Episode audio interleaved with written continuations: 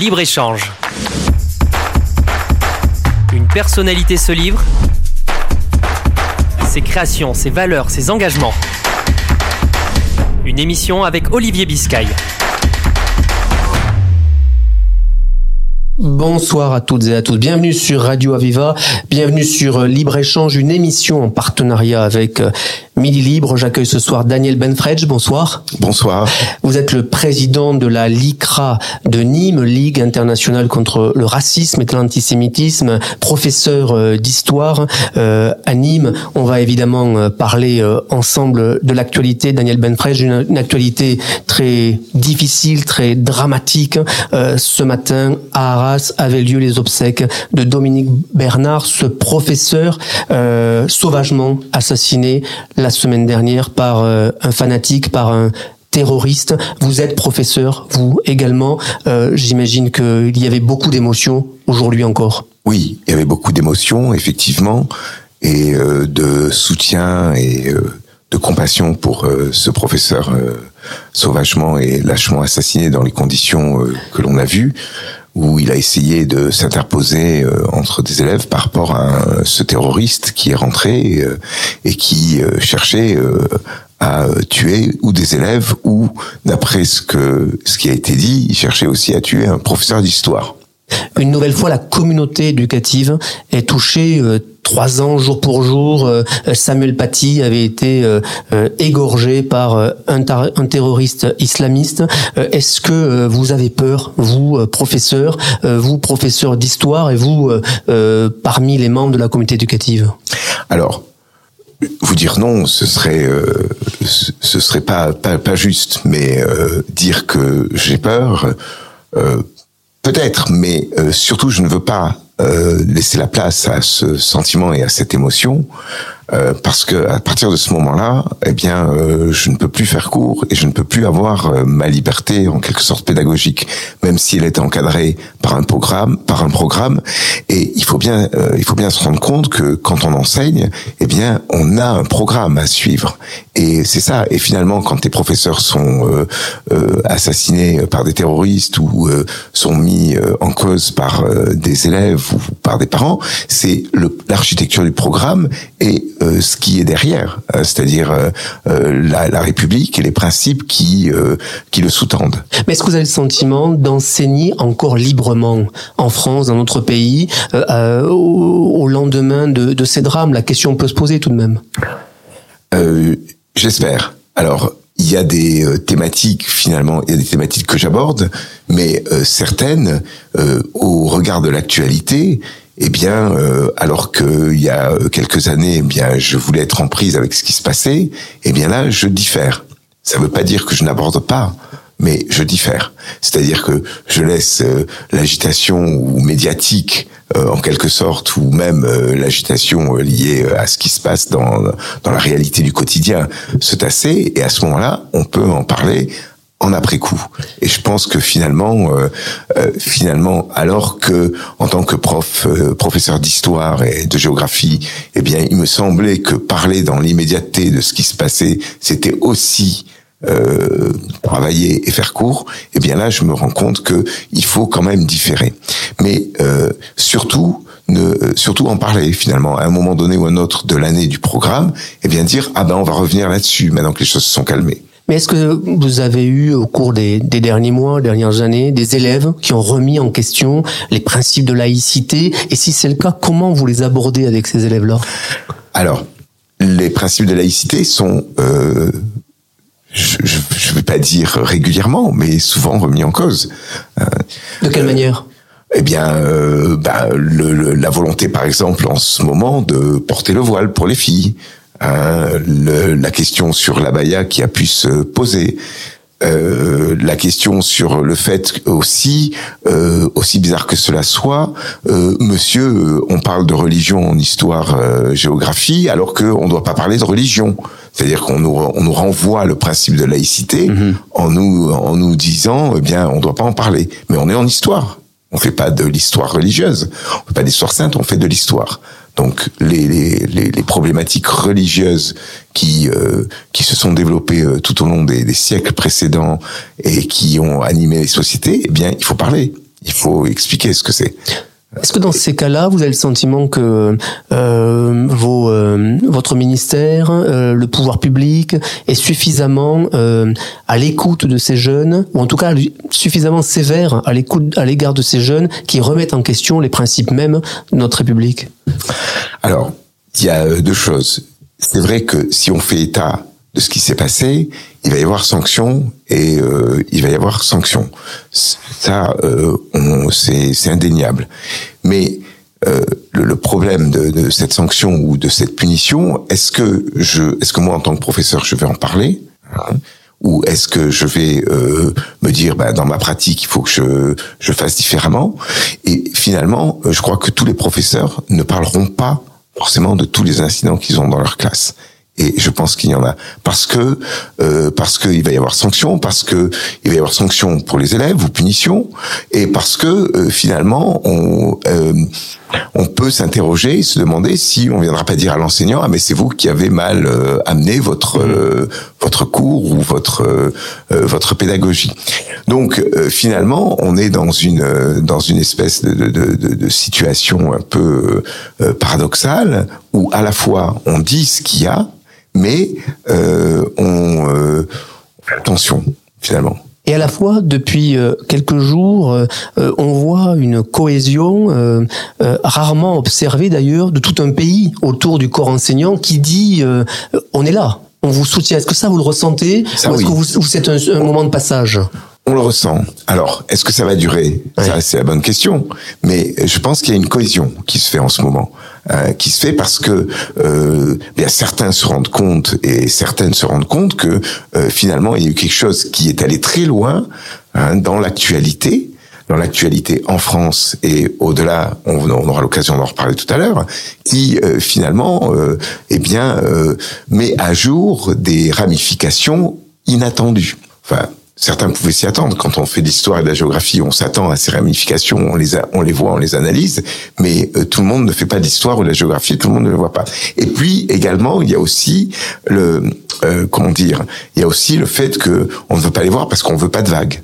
Hein. Attention, euh, surtout dans mon établissement ou euh, avec ma classe, et ça arrive. Donc on on est quelquefois amené à, euh, euh, bah, à ne pas dire ce qu'on pourrait dire. Faire Mais de Gabriel Attal, euh, depuis quelques jours, explique à tout le monde que cette fois, ce système de pas de vague qui a souvent existé, il faut le dire quand même, dans oui. beaucoup d'établissements, dans beaucoup de régions, c'est terminé. Euh, Est-ce que vous y voyez euh, un acte majeur pour les enseignants ou vous y voyez simplement de la communication de circonstances? Parce que finalement, il y a, y a, matière à en faire de la communication euh, Vous pensez que c'est sérieux Je pense qu'il y a un acte majeur. Acte euh, majeur. Voilà. Euh, moi, je je pense qu'il y a un acte majeur. et Je veux le croire. Voilà. Vous voulez le croire euh, que, que, que comment on réagit vous euh, les élèves que vous avez dans les classes euh, vous, vous, nous avez évoqué évidemment certains incidents, mais là il s'est produit quelque chose. On, on, on s'en rappelle Alors, Samuel Paty, Dominique Bernard. Est-ce que euh, les élèves ont aussi conscience que des lignes ont été franchies? Je pense. Moi, j'ai fait la minute de silence. J'ai pas eu de problème dans ma classe. Lundi à 14h. Hein, lundi ouais. à 14h, mm -hmm. j'ai fait la minute de silence. Les élèves ont fait la minute de silence et j'ai pas eu de problème. Et je pense que euh, même si on a des, des, jeunes collégiens qui sont un peu des potages, qui sont remuants, je pense que ils ont pris, euh, ils ont pris conscience et la mesure de ce qui se passe. Maintenant, euh, maintenant, il y a peut-être, euh, je, je ne sais pas maintenant, mais c'est le sentiment que j'ai eu pour ma classe en tout cas. Donc, euh, donc voilà. Donc j'ai pas eu de signalement et j'ai pas, je sais pas, je j'ai pas interrogé mes collègues, mais j'ai pas eu le sentiment qu'il y ait eu de, de problème dans le collège où on est. La, major la majorité, vous le dites, a soutenu évidemment cette cette minute de silence.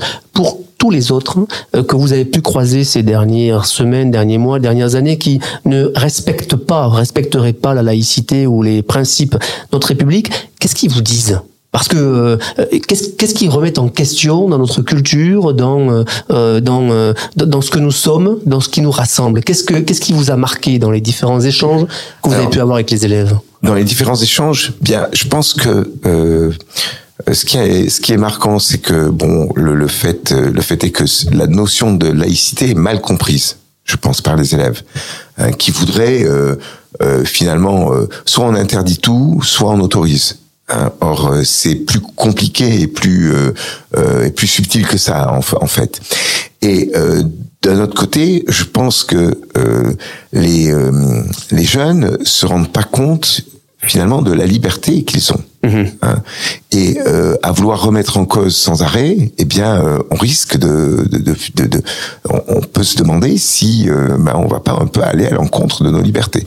Et euh, ça, j'ai eu ce sentiment euh, sur sur certaines discussions. Je me souviens avoir eu, c'était il y a l'an dernier, avoir une discussion à propos du des élèves de troisième sur le voile.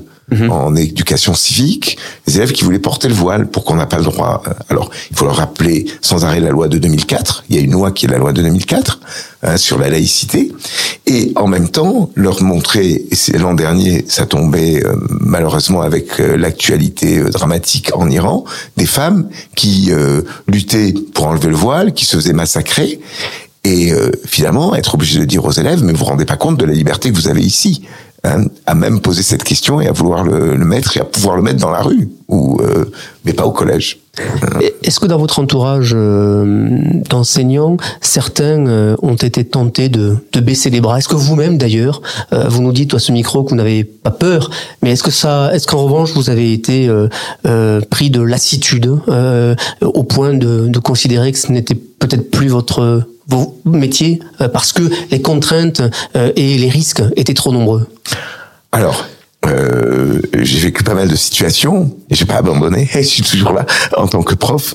Donc, euh, alors euh, que, que vous dire? Je pense que on a euh, à la fois on a on a on aime sa matière, on est des mhm. disciplinaristes et en même temps on aime certainement le contact avec les élèves parce que quand on réussit à faire à, à faire transmettre quelque chose, à faire progresser un élève, bah c'est ne serait-ce qu'un ou deux, c'est une réussite. La question de la sécurité des, euh, des établissements scolaires a été au, cœur de, de, cette semaine.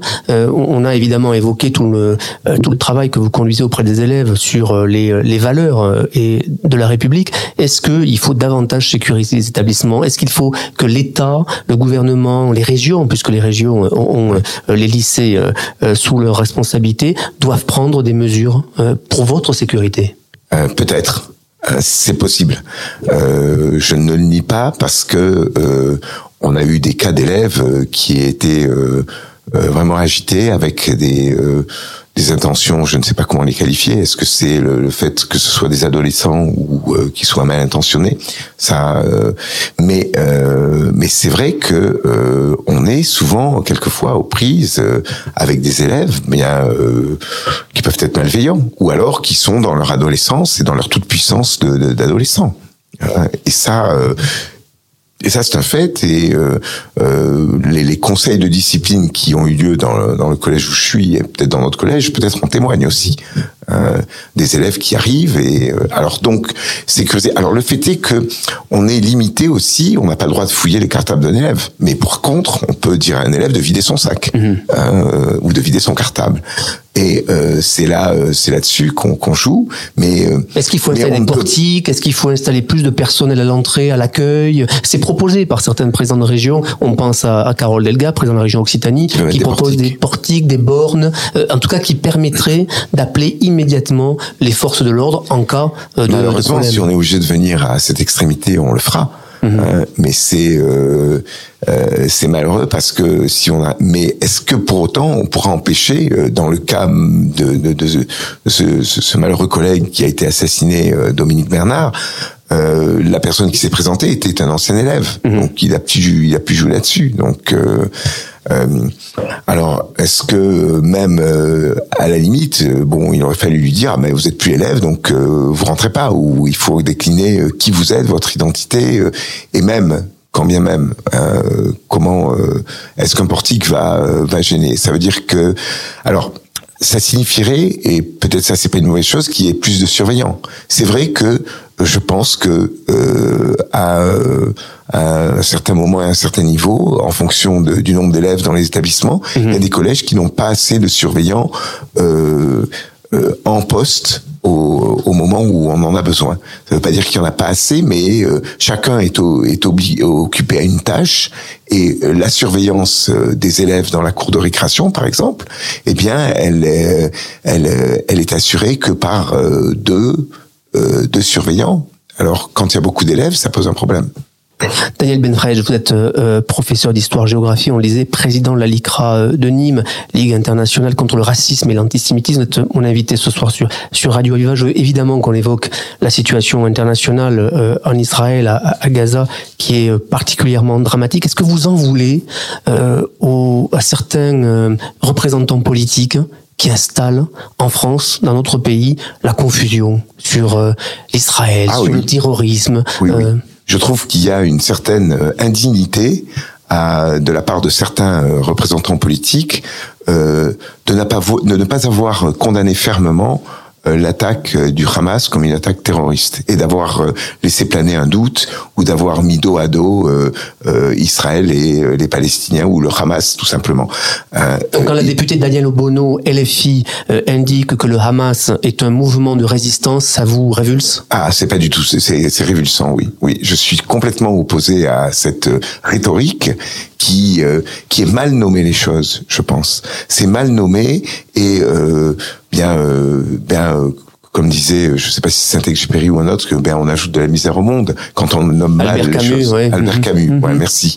Euh, euh, bien, Et c'est eh un bien- crime contre l'humanité, ce qu'a euh, ah, perpétré un- le Hamas. C'est un crime contre l'humanité. Le Hamas est une organisation euh, terroriste qui est reconnue comme telle par la France, par l'Union européenne et l'ONU, et qui a agi. euh, alors certains disent c'est une razzia, d'autres un pogrom, mais ce sont des massacres, des massacres terrifiants.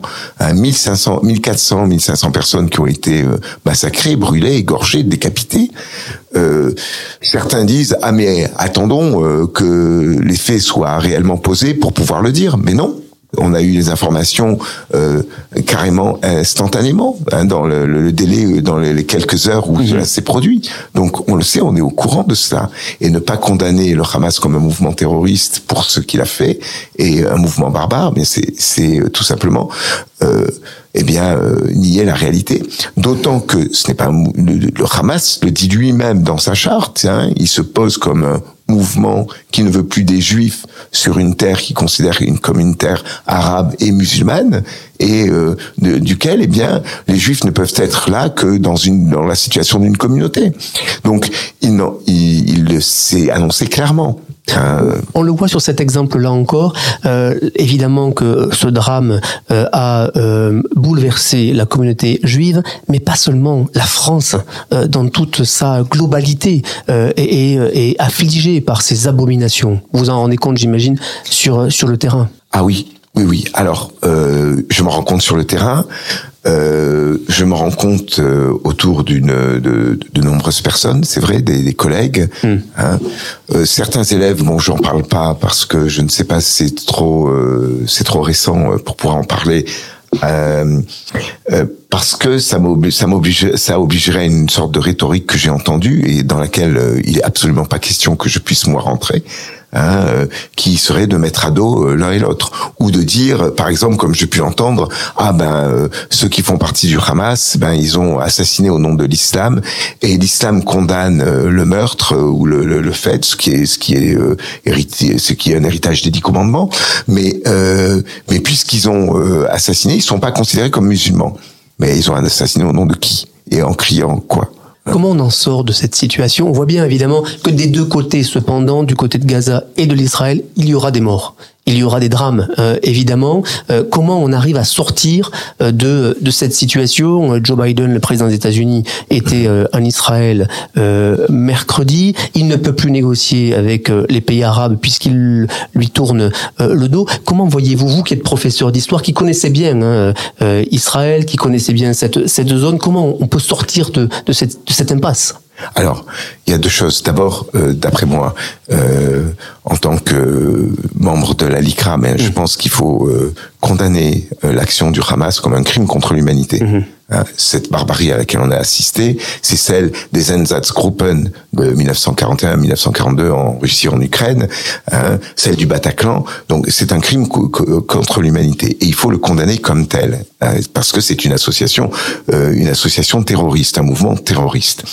Euh, donc, c'est un massacre d'une ampleur inédite qui a eu lieu euh, en Israël et euh, je pense que c'est un, il y a eu un plan concerté.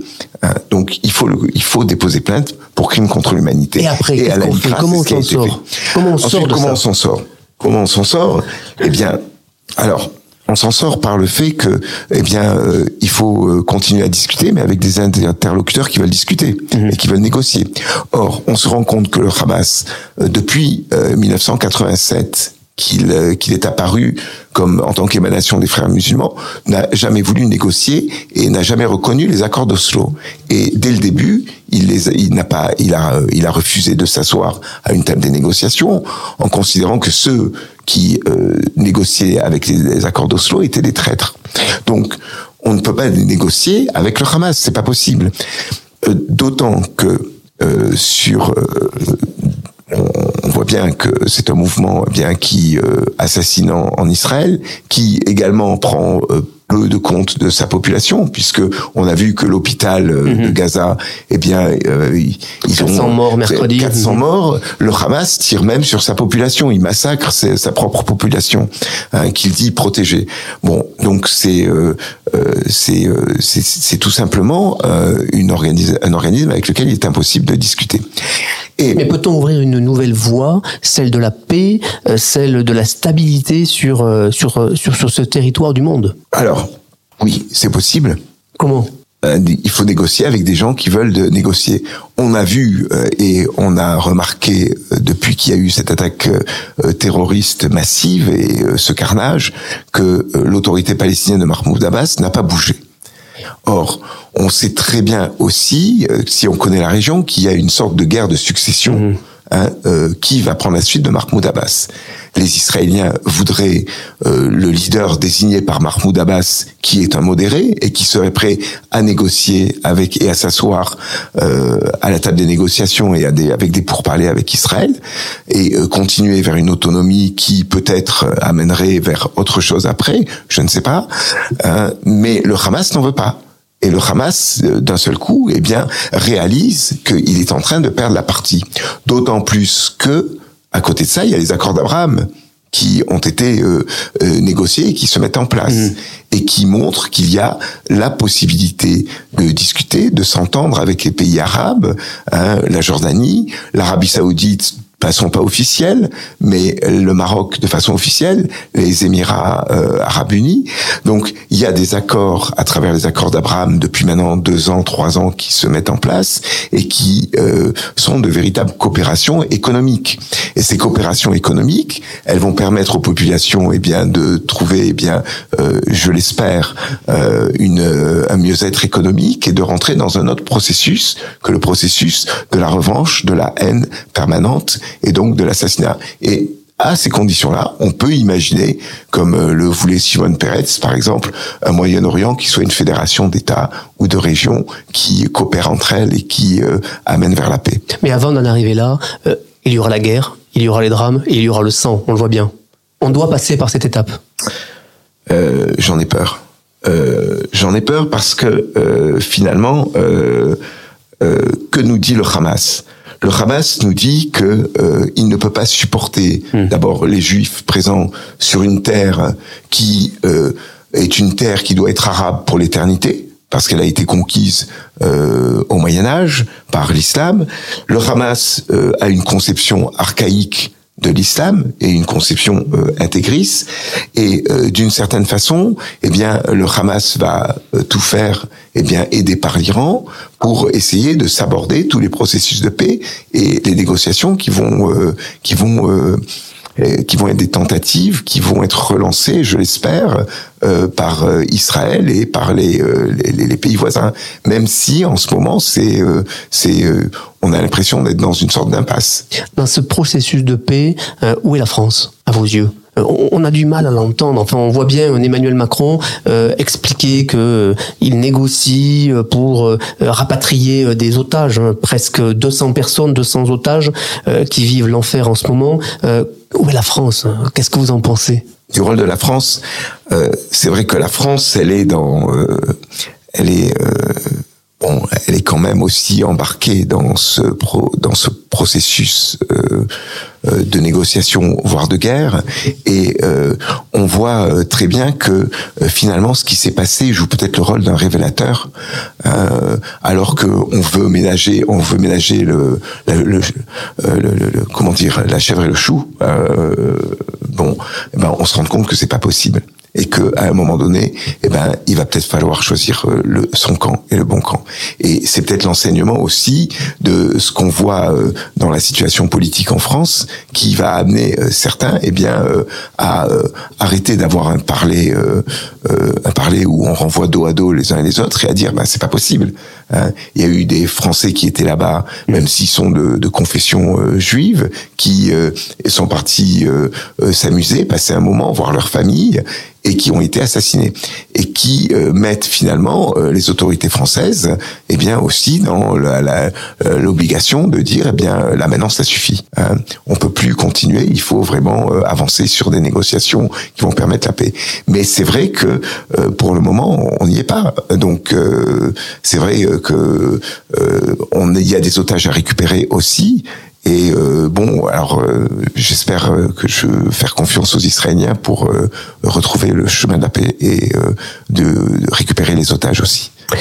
Merci beaucoup Daniel Benfredge, président de la LICRA de Nîmes, professeur d'histoire géographie. Merci d'avoir été à notre micro sur Radio Aviva. Libre échange, une émission en partenariat avec Midi Libre. À très bientôt et bonne soirée. Libre échange personnalité se livre, ses créations, ses valeurs, ses engagements. Une émission avec Olivier Biscay.